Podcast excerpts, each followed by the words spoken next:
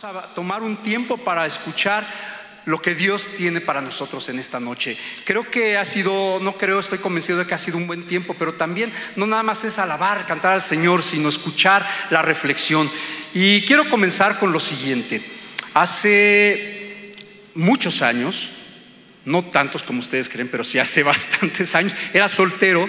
Fíjense que salí de mi casa, un amigo me invitó a Jalapa, a Jalapa, eh, a Córdoba, Córdoba, Veracruz, porque después fue Jalapa, a Córdoba, Veracruz. Y mis padres, en ese entonces yo vivía en casa de mis padres. Mis padres están ubicados en el bosque de Aragón, lo quiero poner un poco así general. Y del bosque de Aragón al aeropuerto se hacen más o menos como cinco minutos. Del aeropuerto, muchos de ustedes que ya han circulado por la ciudad, hacia Calzada Ignacio Zaragoza, ¿cuánto harán sin tráfico? Diez minutos. Agarra uno Calzada Ignacio Zaragoza y se va para Puebla y después de Puebla pues uno se va para Veracruz. Esa era mi idea. Salí en la mañana, mi amigo José Luis me invitó a la fiesta de sus hijos y en ese momento yo dije, ¿y si me voy por atrás, por otra ruta? Y me fui por atrás por otra ruta. Y lejos de llegar hacia Calzada Ignacio Zaragoza en cuestión de 20 minutos, llegué en casi una hora después. Me perdí y quiero que sepan que tengo una buena memoria. Y no estoy siendo presuncioso, mis queridos hermanos, yo sé que todos tenemos buena memoria, pero si algo yo he considerado en mi vida es que tengo buena memoria, hagan de cuenta que soy como un GPS.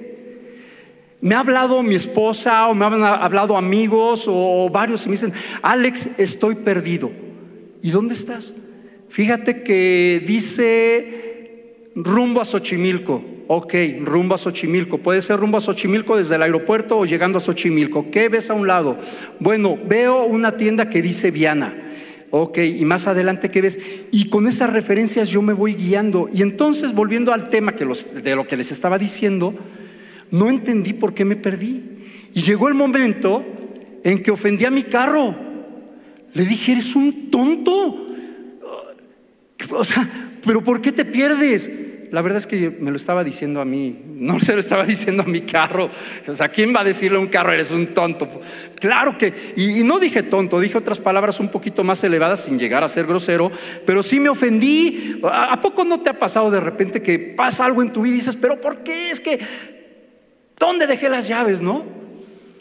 Bueno, por poner tan solo las llaves, en este caso yo me, extravié. Total que ya agarré calzada de Ignacio Zaragoza, llegué a Puebla y me fui rumbo hacia, hacia, hacia Veracruz. Antes tenía que pasar a otro lado y llegando hacia un lugar donde son cumbres, de repente empecé a ver mucho tráfico, mucho, mucho tráfico. Cuando me di cuenta, acababa de acontecer un accidente en donde fueron involucrados cerca de 40 carros, entre autobuses, autos particulares, camiones de carga, trailers, lo que conocemos como madrinas. En ese entonces yo me acuerdo que vi los carros y dije, no, los carros del año hay volteados todos, no, denme uno, por favor. ¿Y, y a qué voy? ¿Por qué me perdí? O sea, yo, yo todavía de repente sigo cavilando y dije, ¿por qué me perdí? ¿Qué fue lo que pasó? Y yo quiero eh, en esta noche ir un poco hacia esta reflexión, que de repente nos hemos preguntado por qué pasan las cosas. Y mi esposa y yo hemos tenido en casa una palabra que ahorita se las voy a compartir, en donde no sale nada del control de Dios.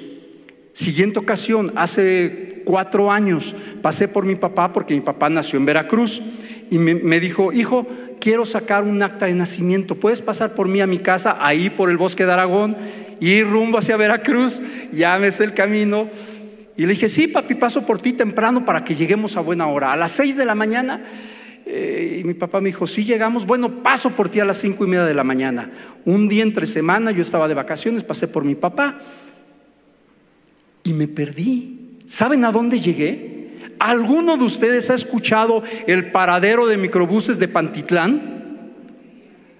Bueno, si hay alguien que no sea de esta ciudad, le voy a decir que ese paradero que está en Pantitlán y que nosotros conocemos es un hormiguero. Decía aquel cantautor Chava Flores, mexicano, muy folclórico, decía, un hormiguero no tiene tanto animal en una de sus canciones. Y, yo llegué, y llegué atrás del metro Pantitlán y dije, por aquí salimos. Mi papá, o algunos de ustedes conocen a mi papá, tranquilo, con la paciencia, con la paz de Dios que siempre le ha dado. ¿Saben a dónde me metí? Atrás de la, fila de microbuses, donde cargan pasajes. ¿Saben cuánto tiempo tarda en salir? Una hora porque cada micro iba tomando pasaje conforme va bajando la gente del metro y todo. Híjole, mi papá con toda la paciencia me dijo, no pasa nada, yo ya había tenido una experiencia. Por algo pasan las cosas. Y creo que nada de lo que nos pasa a los que amamos a Dios es coincidencia. Tu vida y mi vida no es una coincidencia. Estoy convencido y creo firmemente que Dios tiene un propósito en todo lo que hace. Todo lo que nos, sucede es porque Dios tiene control en sus manos de lo que pasa en nuestra vida. Elvis Presley alguna vez dijo la siguiente frase. Y miren que Elvis Presley inició cantando en una, en, una, iglesia cristiana y después terminó cantando, como todos conocemos su vida, no voy a entrar en detalles, pero Elvis Presley dijo lo siguiente, nunca he creído en coincidencias, hay una razón por la cual las cosas suceden. Y yo también comparto esa idea de ese cantautor que se llamó Elvis Presley. Ahora, para muestra, basta un botón. Abran su Biblia, abramos nuestra Biblia en el libro de Ruth. Este libro me fascina, es un libro de veras precioso. Y quiero que vayamos a ver una historia muy interesante en este libro y vamos a empezar en el capítulo número 2. Por cierto, quiero decirles que el tema de esta reflexión, de esta predicación, de esta disertación, de esta conferencia o de esta plática, como quieras llamarle, se llama diosidencias. ¿Cómo se llama? Allá atrás, los amigos y hermanos que están del otro lado de, de las cámaras, se llama Exacto, diosidencias, no coincidencias.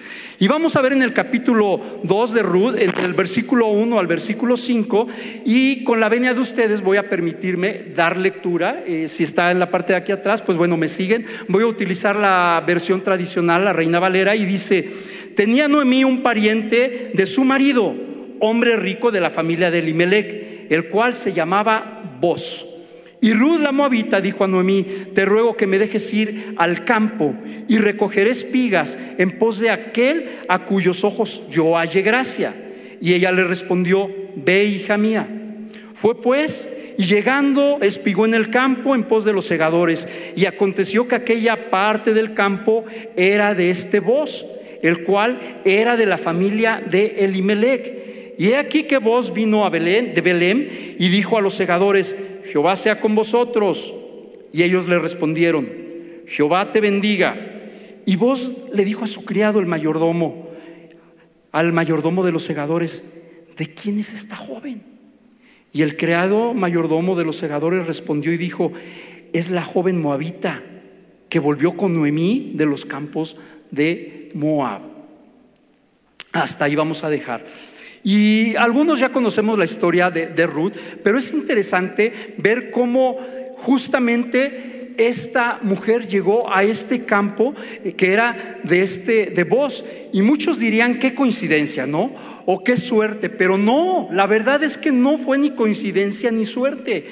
Dios tiene un plan y Dios tiene control de la vida de cada uno de nosotros. Y así lo ha dejado de ver a lo largo de tantos años y tantas generaciones. Dios tiene control de cada cosa, cada movimiento que tú y yo hacemos. Y en esta historia podemos ver cómo Ruth también, aunque pasaba una circunstancia complicada, Dios tenía control de lo que estaba haciendo ella. Así que todo tiene una razón de ser, mis queridos amados y mis queridos amigos.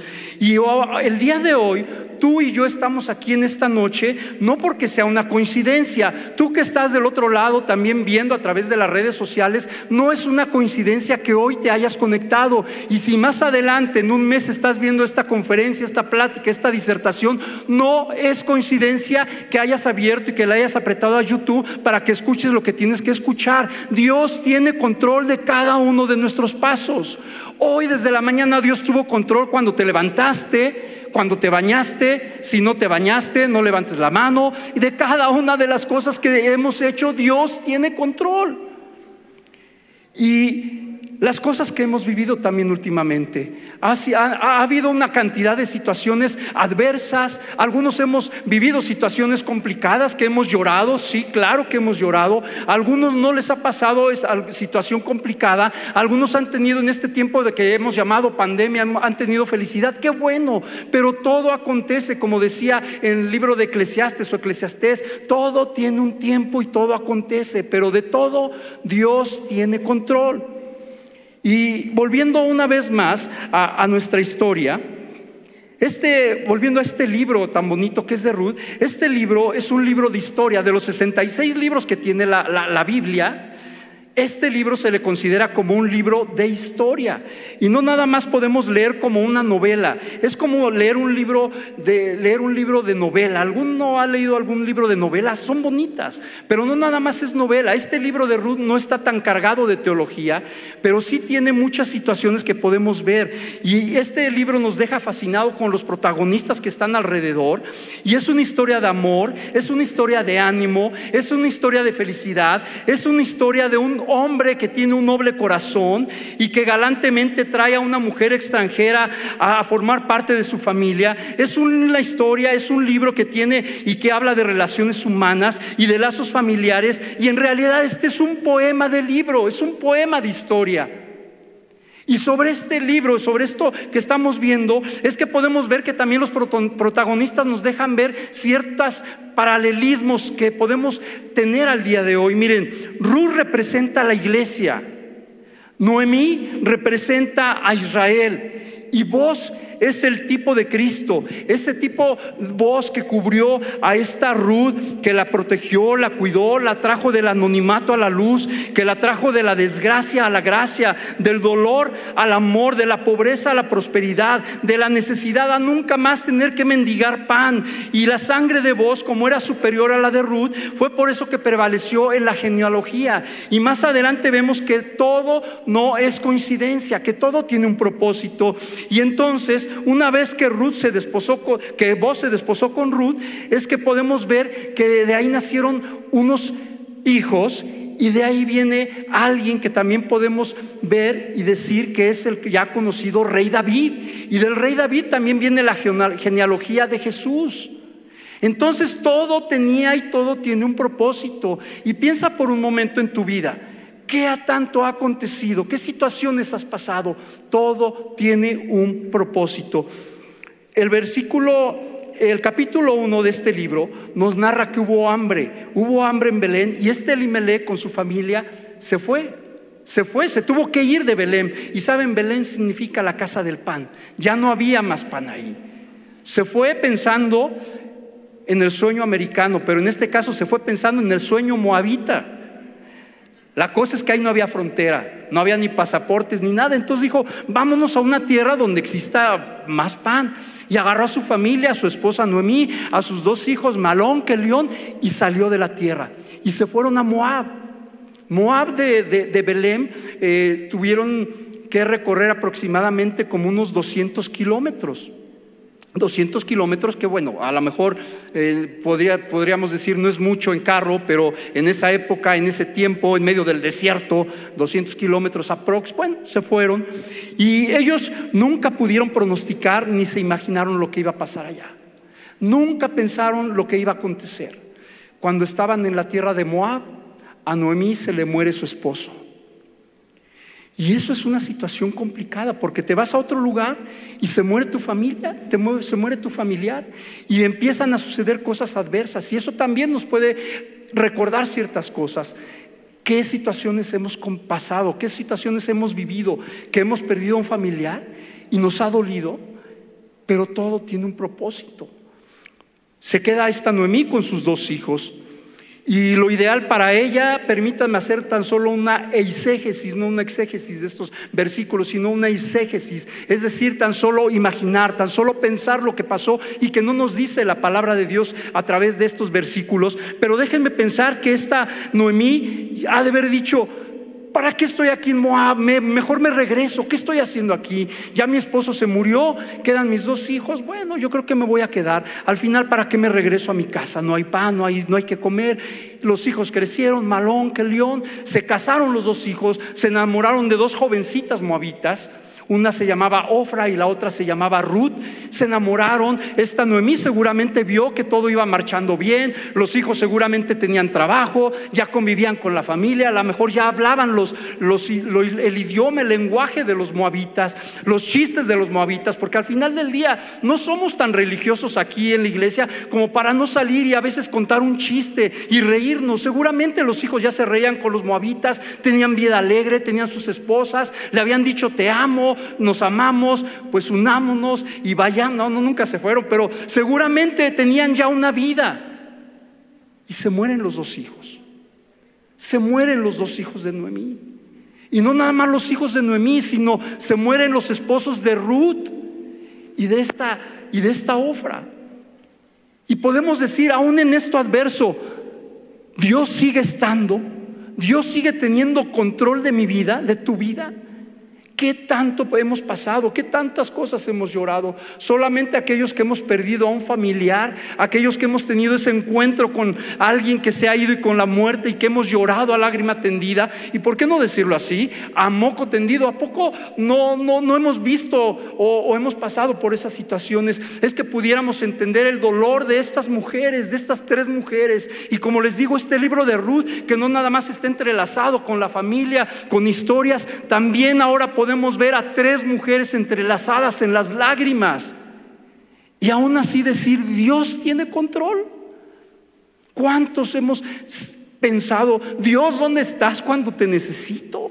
¿Dónde está ese Dios? Y no me digan que no, porque yo también, y miren que nací en un hogar de pastores, en un hogar cristiano, pero también he dicho un chorro de veces. Y he volteado, y tú lo sabes, Señor, y he volteado y he dicho, ¿dónde estás? Me acuerdo alguna ocasión que lloré amargamente eh, en el sótano 5 de un edificio cuando me corrieron. Y dije, ¿dónde? Me, me bajé para que nadie me viera.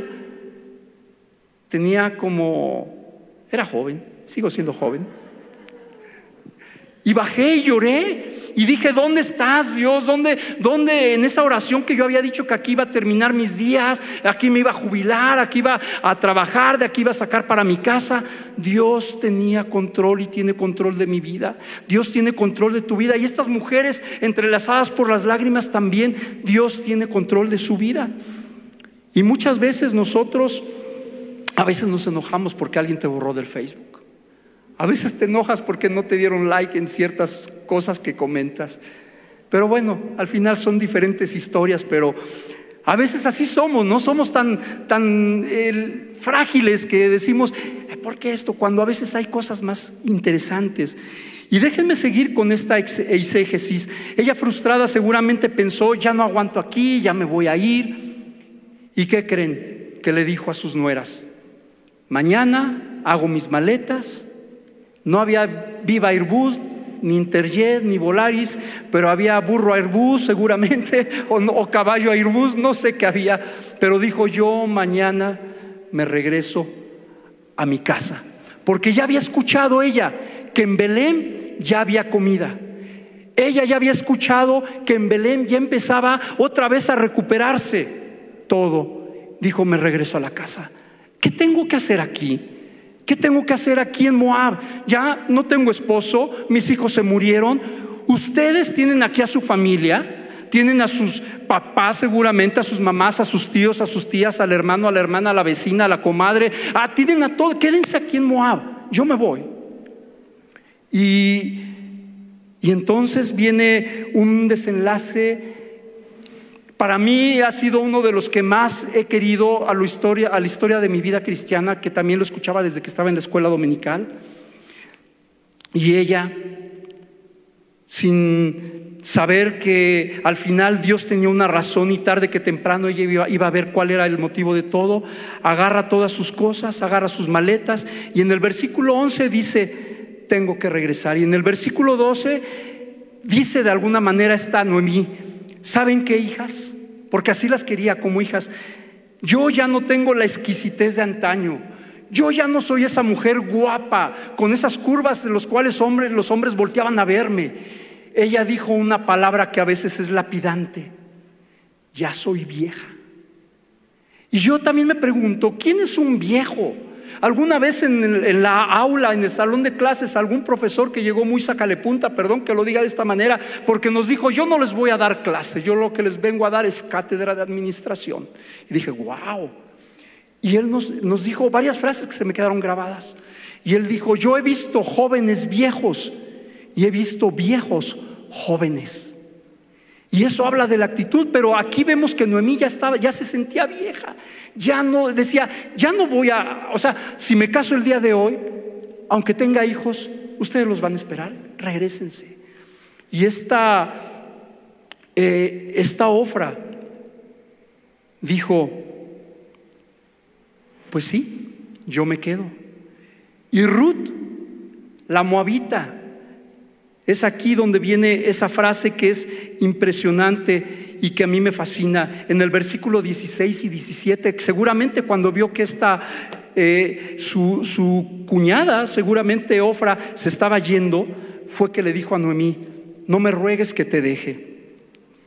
Y ni me aparte de ti, porque donde quiera que tú fueres, iré yo, y donde quiera que vivieres, viviré tu pueblo será mi pueblo, tu, Dios será mi Dios. Donde quiera que tú murieres, moriré yo, y allí seré sepultada. Así me haga Jehová y aún me añada que solo la muerte hará separación entre nosotras. Y muchas veces pensamos que si se van, no es por coincidencia y que si se quedan es por coincidencia, que si funciona es por coincidencia y si no funciona es por coincidencia, pero no. Dios tiene control de todo. Y déjenme poner aquí en contexto esta parte. Ofra no era una mala mujer. Ofra no era mala. Simplemente aquí terminó la parte de su historia. ¿Y cuántas personas han llegado alrededor de tu vida, de mi vida?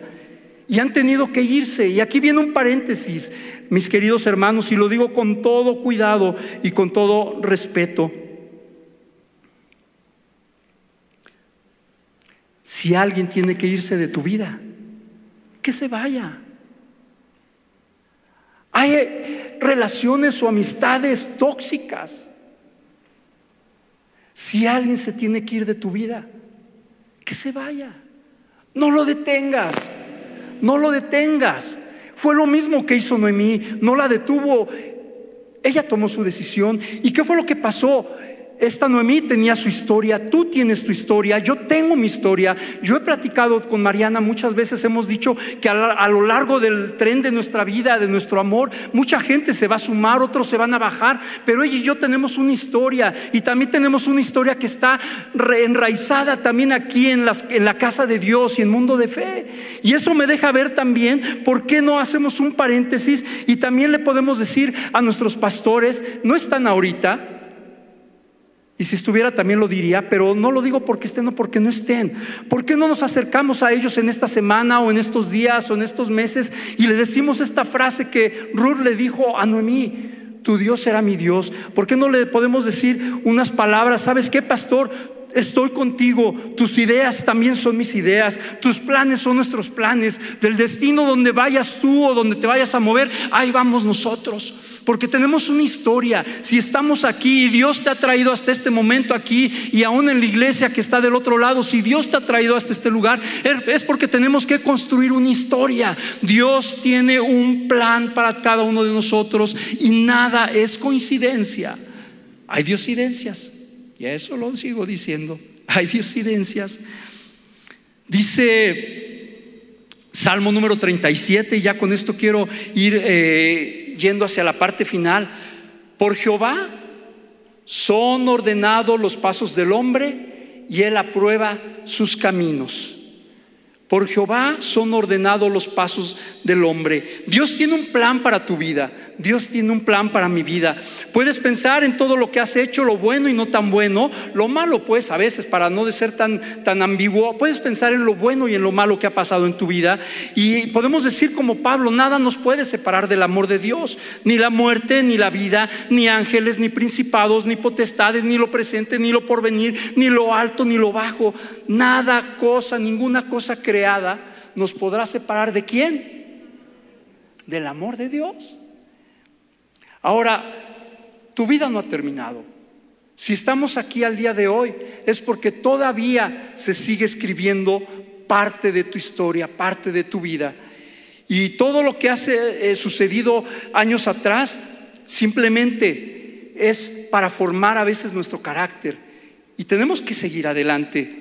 Esta historia menciona también a vos y, vos tuvo, por supuesto, un papá y una mamá. Y aquí nada más me detengo por unos minutos. Bueno, por un minuto, porque ya no hay tiempo. ¿Saben quién fue la mamá de vos? Raab. Y saben en la Biblia cada que se menciona el nombre de Raab, cómo sigue adelante, la ramera. Qué fuerte palabra. Raab la ramera fue la mamá de Boz. Y a su vez Boz se casó con Ruth. Y de todo Jericó, volviendo a Raab, Raab fue la única mujer que quedó viva de todo Jericó. Porque ella conoció de Dios. Y cuando conocemos de Dios hay un propósito en la vida del ser humano. Cuando conoces de Dios hay un propósito en tu vida. Cuando conocemos de Dios nuestra vida no vaga como cualquier barquito ahí en el mar que va entre las olas y no sabe a dónde ir y no tiene timón. Cuando conocemos a Dios nuestra vida tiene sentido. Nuestra vida tiene un propósito y eso está padrísimo. La vida de Raab tuvo sentido. Y se casó, perdón, se casó, Raab se casó con Salmón. Vaya nombre, Salmón. ¿Tú le pondrías a tu hijo Salmón? Pues alguien en la Biblia dice que le puso Salmón a su hijo. Yo no sé si el papá fue aficionado a la pesca, no nos dice nada, en el desierto no lo creo. Pero Salmón se casó con Raab. Y de Salmón, hace rato dije vos y, me equivoqué, Salmón se casó con Raab y ellos tuvieron a voz. Y después vos se casó con esta Ruth y entonces tuvieron a Obed. Y Obed tuvo a Isaí. E Isaí tuvo siete hijos y después tuvo un octavo hijo, el cual no fue tan querido, pero ese octavo hijo se llamó David. Y, no nada más la iglesia, sino al día de hoy en Israel es conocido como un gran hombre, el rey David. Todo lo que pasó Raab, lo adverso. ¿Tú crees que no le dijeron a Raab tantas cosas? Probablemente, y déjame hacer una vez más una iségesis de Raab, probablemente esta Raab fue ramera porque no tenía dinero, porque no tenía nada más que hacer, o quizá porque la abusaron desde chiquita. ¿Alguna de ustedes ha leído la triste y desalmada historia de la Cándida y de su abuela desalmada? de Gabriel García Márquez. La abuela puso a trabajar a su nieta desde pequeña, desde los seis años en la prostitución. ¿Quién dice que Raab no tuvo esa, situación? Por eso permítanme hacer tan solo esta iségesis y decir que Raab, todo lo que pasó, todo lo que fue complicado y adverso, aún le sirvió para el propósito de Dios. Porque cuando ella conoció de Dios, enderezó sus caminos. Y nuestra vida es así, así que nada es por coincidencia, mis queridos amigos y hermanos, familia. Dios tiene control de todo. Hay diosidencias, decimos Mariana y yo, siempre lo hemos dicho y nos asombra. A mí me asombra cómo conocí a Mariana. No les voy a platicar la historia, pero espérense media hora que ahí les va. Está buenísima, está buenísima. Si Mariana no hubiera entrado a la universidad en el año que ella quería, no hubiera conocido a su mejor amiga, que ahora yo le digo que es mi cuñada, Adriana se llama, y Mariana no hubiera sido invitada por Adriana a la Ciudad de México para venir y para estar en un trabajo. Y entonces ahí fue donde yo llegué y dije, oh my goodness, diosidencias, ah, ¿verdad? Pero todo tiene un propósito aún el que haya salido de tu parentela, haya salido de tu casa, te haya ido a otra ciudad, que mi familia se haya ido a León, Guanajuato, o que mi familia esté en Guadalajara, o que mi familia esté en Estados Unidos, todo es parte de un propósito de Dios. No fue coincidencia. No importa lo que haya sucedido, nada sucede porque sí, mis amados. Nada sucede sin que Dios tenga en su mano el control de tu vida y de mi vida.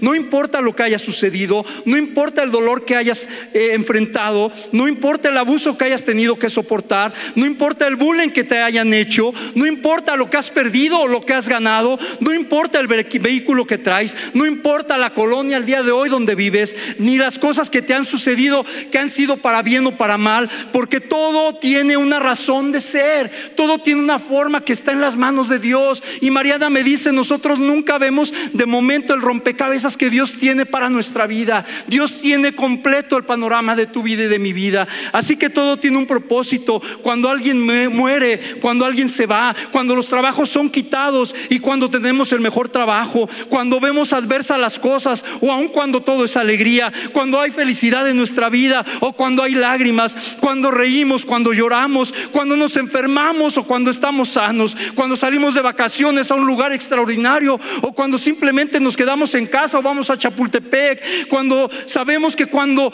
tenemos nuestra vida en las manos de Dios, todo tiene un propósito y Mariana y yo hemos dicho, no son coincidencias, son diosidencias. El último capítulo de este libro me extraña porque no ha pasado aquí el tecladista. Yo creo que ya se clavó con la prédica. Qué bueno, les voy ahora sí les voy a contar la historia de Mariana y yo. gracias, gracias por pasar. Dije, ya se quedó ahí atrás. Hace rato entonábamos un canto, eh, se acordarán, y lo cantaste. Se llama el título En ti. Así, ah, qué fácil. Yo pensé que tenía como que otro título más, más este, sofisticado.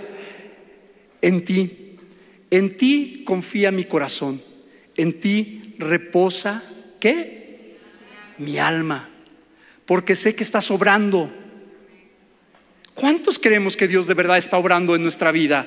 Dios tiene control de tu vida y si en este día estamos pasando por situaciones buenas, qué bendición. Pero tu vida se está todavía escribiendo. Tu vida y mi vida todavía tiene propósito. Déjame, te, digo, y continuamos con este último capítulo de Ruth. Noemí se regresa.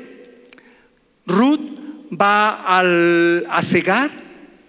De repente la ve vos Seguramente le gustó a vos esta mujer. O sea, nadie da paso sin guaracho, guarache, decimos en México. O sea, eh, yo a veces cuando leo y releo y vuelvo a leer este, e, estos capítulos de Ruth, digo, no, a este hombre le gustó Ruth, pero con todas las, toda la alevosía y la ventaja. Y qué bueno, porque Dios también pone en nuestra vida ciertos gustos, ciertas circunstancias. Y esta Ruth después fue sacada de estar espigando, de estar trabajando en el campo. Y este hombre, con toda la dulzura de su corazón y con toda la galantería que no nos menciona la Biblia, pero tan solo quiero pensarlo así, porque amaba a Dios. Y cuando uno ama, ama a Dios, las cosas cambian.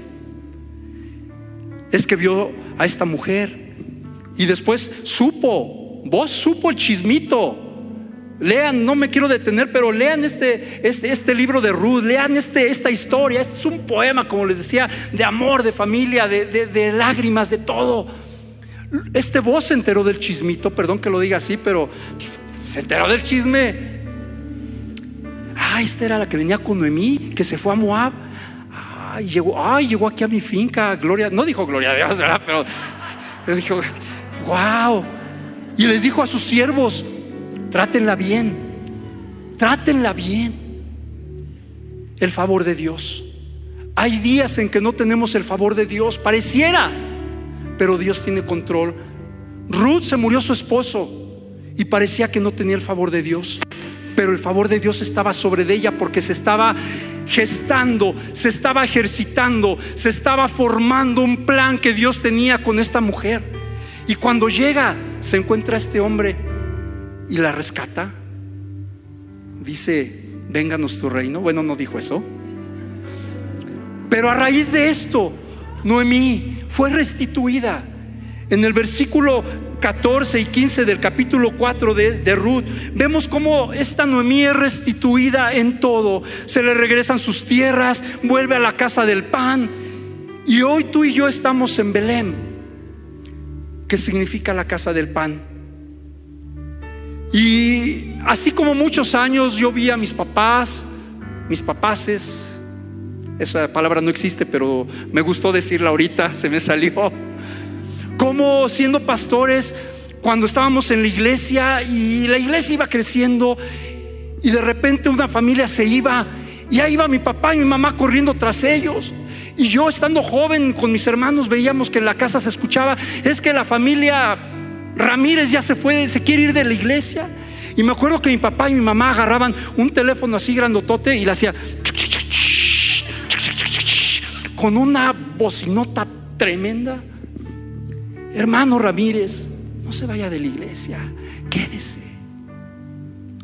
Y abogaban, decían que se quedaran, pero saben, al final yo veía que se, que se iban. Habrá gente que se tenga que ir de tu historia, que se vayan, que se vayan. Yo quiero animar a toda la iglesia, los presentes y los no presentes, los que están del otro lado y aún más allá de las fronteras, en tu iglesia o aquí en Mundo de Fe, que hoy es donde estamos. Si vamos a escribir una historia en nuestra vida, quedémonos en este lugar y echemos raíces. Quedemos al lado de nuestros pastores como si fuera esta Noemí y nosotros Ruth y les digamos, donde tú vayas yo iré. Y no nada más a los pastores, sino a nuestro Dios. Donde tú estés yo estaré. Tu Dios será mi Dios y mi casa, Señor. Yo y mi casa serviremos al Señor. Porque es lo que hemos sido llamados a hacer una historia diferente con nuestras generaciones o en la vida o con nuestros vecinos, vecinos o donde estemos. ¿Cuántos dicen amén? ¿Qué te parece si por un momento tan solo te pones de pie en tu lugar? Y pensamos, lo que viene es mejor. Dios va a restituir todo lo que haya sido quitada de nuestra vida. Un buen trabajo que tenías, Dios te va a dar mejores cosas. No es el trabajo, es tu historia y mi historia la que estamos escribiendo al lado de Dios un tío, un amigo que te dejó, no te preocupes, que se vaya. Tú estás escribiendo una historia al lado de Dios. ¿Y por qué no hoy recordamos de todas las cosas que te han pasado, de dónde te ha sacado Dios? Nada es coincidencia, son diosidencias. Y si tú, amigo o amiga, vienes hoy por primera vez, voy a invitar a que cierren sus ojos todos, simplemente para no distraernos. distraernos ¿Y qué te parece si juntos repetimos con este amigo que está del otro lado de, las redes? O si tú hoy vienes por primera vez y quieres pedirle a Dios que tome control de tu vida y que haga una historia diferente a lo que has vivido. Vamos a decir todos juntos, Señor Jesús, toma control de mi vida. Te entrego mi alma, mi espíritu y mi cuerpo. Te entrego mi corazón y te reconozco como mi Señor. Entra en mi vida y hazla diferente. Ahora por un momento pide a Dios, pide a Dios que te muestre las diosidencias que van a venir en tu vida. Él va a poner gente a tu lado, Él va a poner amigos, amistades que son para bien. Tú vas a hacer amistades y tú vas a ser de influencia a otras personas. Dios, gracias por las personas que yo conozco al día de hoy. Gracias por mis amigos, gracias por mi esposa, gracias por mi familia. Gracias Señor por lo que un día lloré de ese trabajo, Dios, porque al final tú me diste algo mm, cien veces mejor de lo que yo lloré, Dios. Y seguramente algunos de los que estamos aquí hemos llorado, pero Señor, sabemos que vienen mejores cosas porque tú restituyes todo, Señor. Tú tienes control de mi vida. Yo sé que tú tienes control y que cada cosa que pasa es por tu voluntad. No en balde, Señor, tu palabra dice que todas las cosas que pasan a los que amamos a Dios es para bien. Así que, Señor, en esta noche, en esta tarde, te damos gracias porque todo lo que acontece en nuestra vida es para bien. Lo que se escribió en este libro de Ruth y otros libros, Señor, nos dejan ver que tú tienes control de cada uno de nuestros pasos y es motivo para elevar las palmas y gracias Dios, gracias por tu favor y por tu bondad. Te amamos y te bendecimos, Dios. Amén y amén. Aleluya. Dios bendiga tu vida, nuestra vida. Y acuérdate, las historias con Dios siempre tienen buenos, buenos, no nada más finales, sino buenas cosas. Dios les bendiga, hermanos.